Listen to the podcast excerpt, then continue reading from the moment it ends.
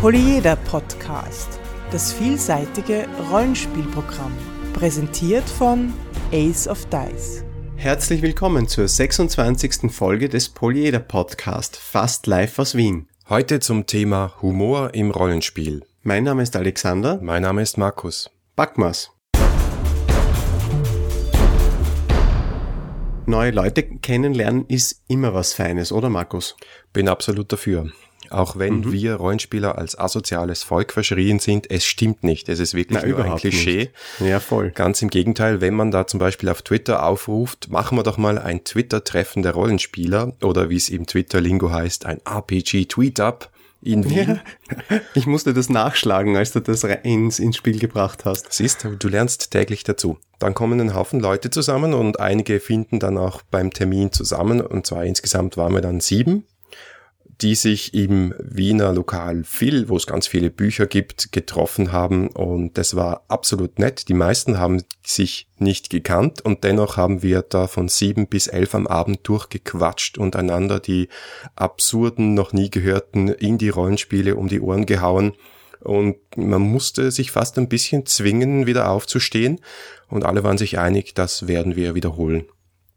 Ja, unbedingt bitte, damit ich auch dabei sein kann. Mir hat's urleid getan, dass der Termin an dem Tag für mich leider Gottes nichts war. Ja, dann kannst du nächstes Mal das RPG Tweet Up ausrufen. Nachher richten wir uns alle nach dir. Ja, gute Idee. Ich mag das, wenn ich, wenn ich die Vorgaben geben kann, dass das Spielleiter gehen. Dieser Podcast ist Mitglied bei analogspieler.de, der Portalseite für alle Podcasts rund ums nicht elektronische Spielen.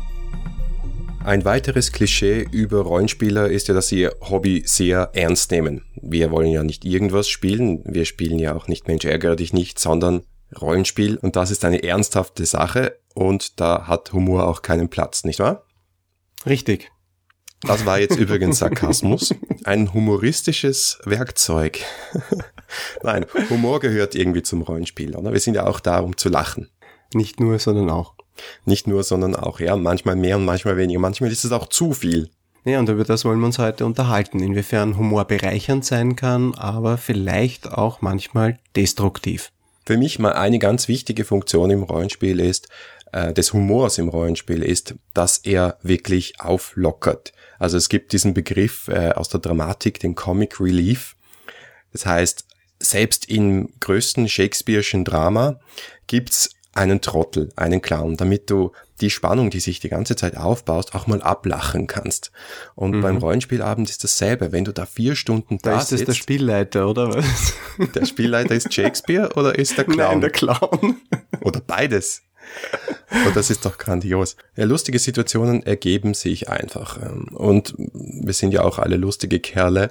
Und ich finde es durchaus einen, ja genau, ich finde es durchaus einen positiven Effekt, wenn man zwischendurch mal eine Monty Python Referenz irgendwie einflechtet und sich alle mal ablachen können. Bei dir ist klar, dass du das Ablachen brauchst, weil du spielst hauptsächlich Cthulhu und ich glaube, da braucht man diesen Kontrast. Es ist ja irgendwie witzig, je grauslicher und schrecklicher das Genre ist, desto wichtiger wird dieser Comic Relief, oder? Das ist richtig, ist ja auch ein Teil des Horrorgenres und gehört spätestens seit Dawn of the Dead dazu, aber eigentlich ist auch schon äh, Frankenstein aus den 30er Jahren ein unglaublich witziger Film, wenn man sich den mal genau anschaut. Ja, aber die Frage ist, ist er das absichtlich oder ist er das unfreiwillig? Der ist garantiert absichtlich, wenn du den Regisseur kennst. Aber da will ich jetzt gar nicht eintauchen. Aber klar, äh, es ist, gibt auch unabsichtlichen Humor und das ist auch was ganz Typisches im Rollenspiel, weil manchmal sind die Dinge, die wir so Bier ernst nehmen, wenn man sich's genauer anschaut, auch ein bisschen lächerlich. Also das Lächerliche und das Dramatische sind manchmal sehr nah beieinander und das ist irgendwo auch die Gefahr, wenn man das von einer Gefahr sprechen möchte, dass halt in der spannendsten Szene, die du dir ausgedacht hast, dann der Monty Python Witz kommt. Ich persönlich, ich weiß nicht, wie du es hältst, aber ich finde es eigentlich, das, was du jetzt gerade beschrieben hast, nicht so gut. Weil der Monty Python-Witz, der kommt irgendwie von, das ist irgendwie auf der Metaebene und ich glaube, man muss unterscheiden, ob Humor aus der Metaebene kommt oder aus dem Spiel sich ergibt. Ich meine, es ist ja sowieso alles, was man zum Thema Humor sagen kann, ist ja höchst subjektiv. Es gibt so verschiedene Runden, so verschiedene Spieler und Vorlieben, aber da kann man eben nur mit Meinungen hier von sich geben. Und meine Meinung ist halt, Humor auf der Metaebene ist problematischer als Humor, der aus dem Spiel kommt. Ja, das ist sicher so. Wobei, da ist auch eine Frage der Einstellung. Also ich habe auch schon mal einen Spielleiter erlebt, der die Sachen, die er präsentiert hat, von vornherein immer selber so ein bisschen ins Lächerliche gezogen hat, irgendwo aus einer Unsicherheit heraus. Das heißt, er selber hat das Spiel ständig auf die Meta-Ebene gehoben, hat eigentlich dann Metagaming gemacht. Und das ist etwas, was ich gar nicht mag, insbesondere dann, wenn es um Atmosphäre oder um Spannung geht, weil das reißt einen einfach raus aus der Stimmung. Ja, es ist generell so, dass viel mit Humor überspielt werden kann. Also da kann man wahrscheinlich jetzt, könnte man jetzt die Psychologen befragen, was sie dazu meinen. Aber ähm, ich, ich kann mich erinnern an eine Situation, die gar nicht von der Metaebene kam, nämlich das Abenteuer Der Streuner soll sterben bei DSA. Da waren wir alle noch jung und waren noch sehr kreativ. Und eine der Lösungen bei diesem Abenteuer war, dass man die Hinrichtung verhindert, indem man den, weiß ich nicht, äh, den königlichen oder heiligen äh, Richtblock oder nein, was war es nochmal? Die, die Blutschale war es, genau. Die Blutschale irgendwie äh, verschwinden lässt oder an sich nimmt. Und meine, meine Runde war damals äh, so kreativ, sie hat diese Blutschale im Plumpsklo des Henkers verschwinden lassen. Und diese Situation war einfach so absurd, dass ich mich heute nach 20 Jahren noch dran erinnere. Hingegen an die vielen kleinen Metawitzchen und äh, Kommentare, die, die vielleicht sonst zu Gelächter geführt haben, kann ich mich heute nicht mehr erinnern. Oder in der Horror im Orient Express Kampagne, die ich gespielt habe, wo die Spieler sich eine Stunde lang überlegt haben, wie sie die Teile des relativ großen Artefakts, das sie zusammensammeln, transportieren sollen und dann einen Cellokasten kaufen und dieser Cellokasten dann in-game zum Running Gag wird, das war brillant. Das ist, daran erinnert man sich ewig. Also dieser In-game-Humor, der sich aus der Handlung ergibt und der von den Spielercharakteren ausgeht, der ist eigentlich immer gut. Meistens, sagen wir mal meistens. Ja, wann ist er nicht gut? Naja, es kann auch, es kommt darauf an, weil du sagst, der von den Charakteren ausgeht. Ich glaube, es hängt davon ab, wie stark man als Spieler im Charakter drinnen ist, ja. Weil man kann Humor auch über Dialoge einbringen. Und wenn das Ganze dann aber so eine Screwball-Comedy-artige Färbung bekommt, weil die Charaktere mit jedem, mit jedem Satz, den sie sagen, irgendwo einen, einen Witz produzieren wollen, dann ist es zwar auch im Charakter und in-game, aber es ist, es ist nicht unbedingt ähm, die Art von Humor, die jetzt das Spiel bereichert. Naja, es kommt darauf an. Es kommt darauf an, wie du damit umgehst. Handlungen haben Konsequenzen und Witze haben auch Konsequenzen. Und wenn du den Witz dann wieder ernst nimmst und in die Handlung einbaust und der Typ sich dann durch einen Witz einen Todfeind schafft, dann könnte es auch wieder spannend werden. Ja, ich kann mich erinnern an einen Abenteuer, wo ich das wirklich sehr äh, beinhart exerziert habe.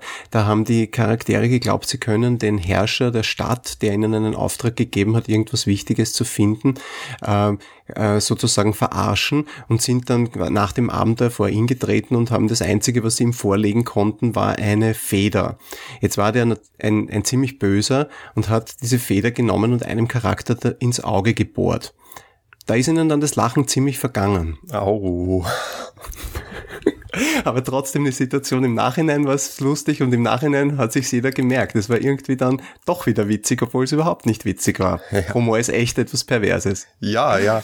Aber ich, ich glaube, das liegt in der Natur des Humors. Ja, dass du in Wirklichkeit über die grässlichsten Situationen lachst. Wenn einer äh, im Film aufs Gesicht fällt, dann ist es lustig, auch wenn es dir selber passiert, ist es nicht so lustig. Das ist so. Ja, Lachen ist ein Abwehrmechanismus. Das hat schon der Herr Freud gesagt, den muss man zitieren, weil wir sind ja in Wien. Aber ich, ich würde gern was aus, aus dieser Sicht des, des ähm, ähm, habituellen Spielleiters sagen. Ich, ich leite sehr viel und, und, und auch sehr gerne, aber es steckt Arbeit drinnen.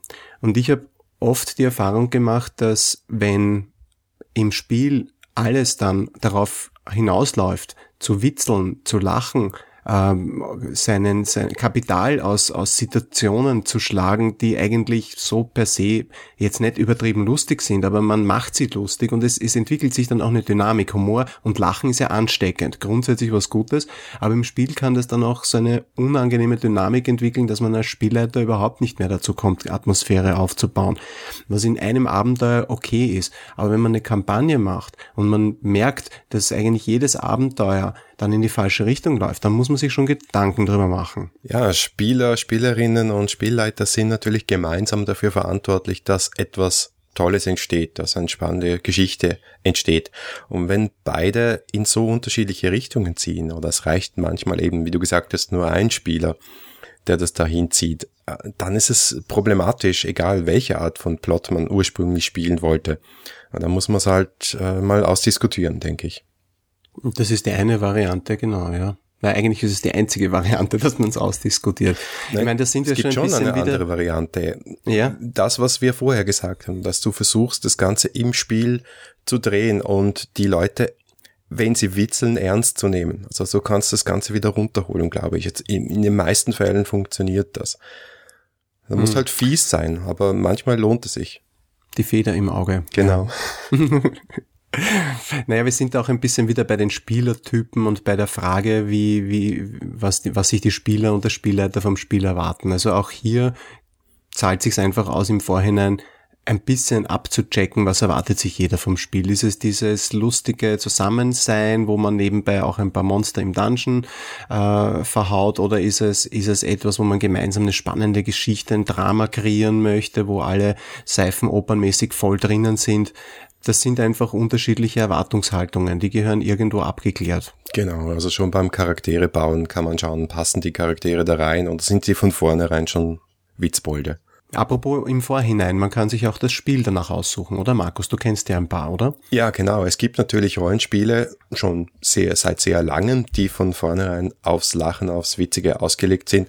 Einerseits kann man sagen, alles, was so ein bisschen ähm, Dungeon Crawly ist, ist eher aufs Taktische und nicht so immersionsmäßig und da kann man auch immer ein Bier und ein paar Brezel dazu nehmen. Aber es gibt auch Spiele, die im Untertitel haben, zum Beispiel The Beer and Pretzel Roleplaying Game, das ist der Untertitel von Kobolds Ate My Baby oder auf Deutsch Kobolde.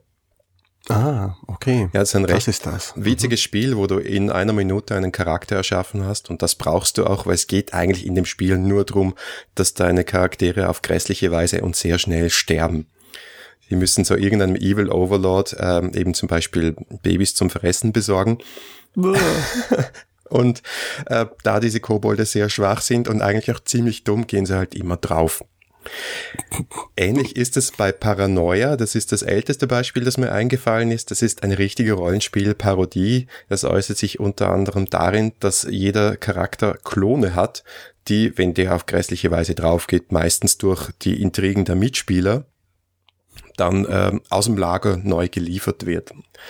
Da gibt es auch so einen Computer, der einem ständig unmögliche Aufträge gibt. Das ist ein bisschen wie der Spielleiter. Also es ist von vornherein sehr, sehr witzig und genial zu spielen. Das habe ich auch schon selbst ausprobiert. Mhm. Dann ähnlich, aber in eine andere Richtung äh, gibt es Toon. Das ist ein Cartoon-Rollenspiel, so diese Cartoons wie Tom und Jerry und so weiter, äh, die man kennt, die altmodischen, wo halt, äh, wenn einem ein Klavier auf den Kopf fällt und das passiert, dann steht man halt wieder auf, weil sterben kann man nicht als Toon-Figur.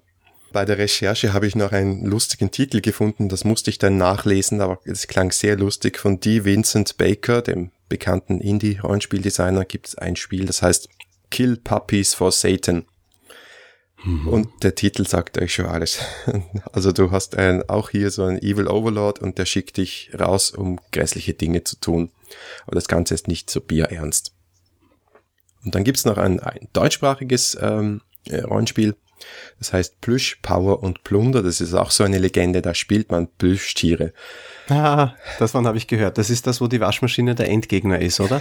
es klingt schlüssig zumindest. Ich habe selber noch nicht gespielt. Und ähm, von James Wallace gibt es natürlich äh, die unfasslichen Abenteuer des Freiherrn von Münchhausen, der Uropa der Story Games, wo man nur da sitzt und einander Lügengeschichten erzählt. Und da trinkt man zwar kein Bier, sondern natürlich Wein, weil wir sind ja Gentlemen, aber das ist auch eine sehr, sehr witzige Angelegenheit. Super, klingt interessant.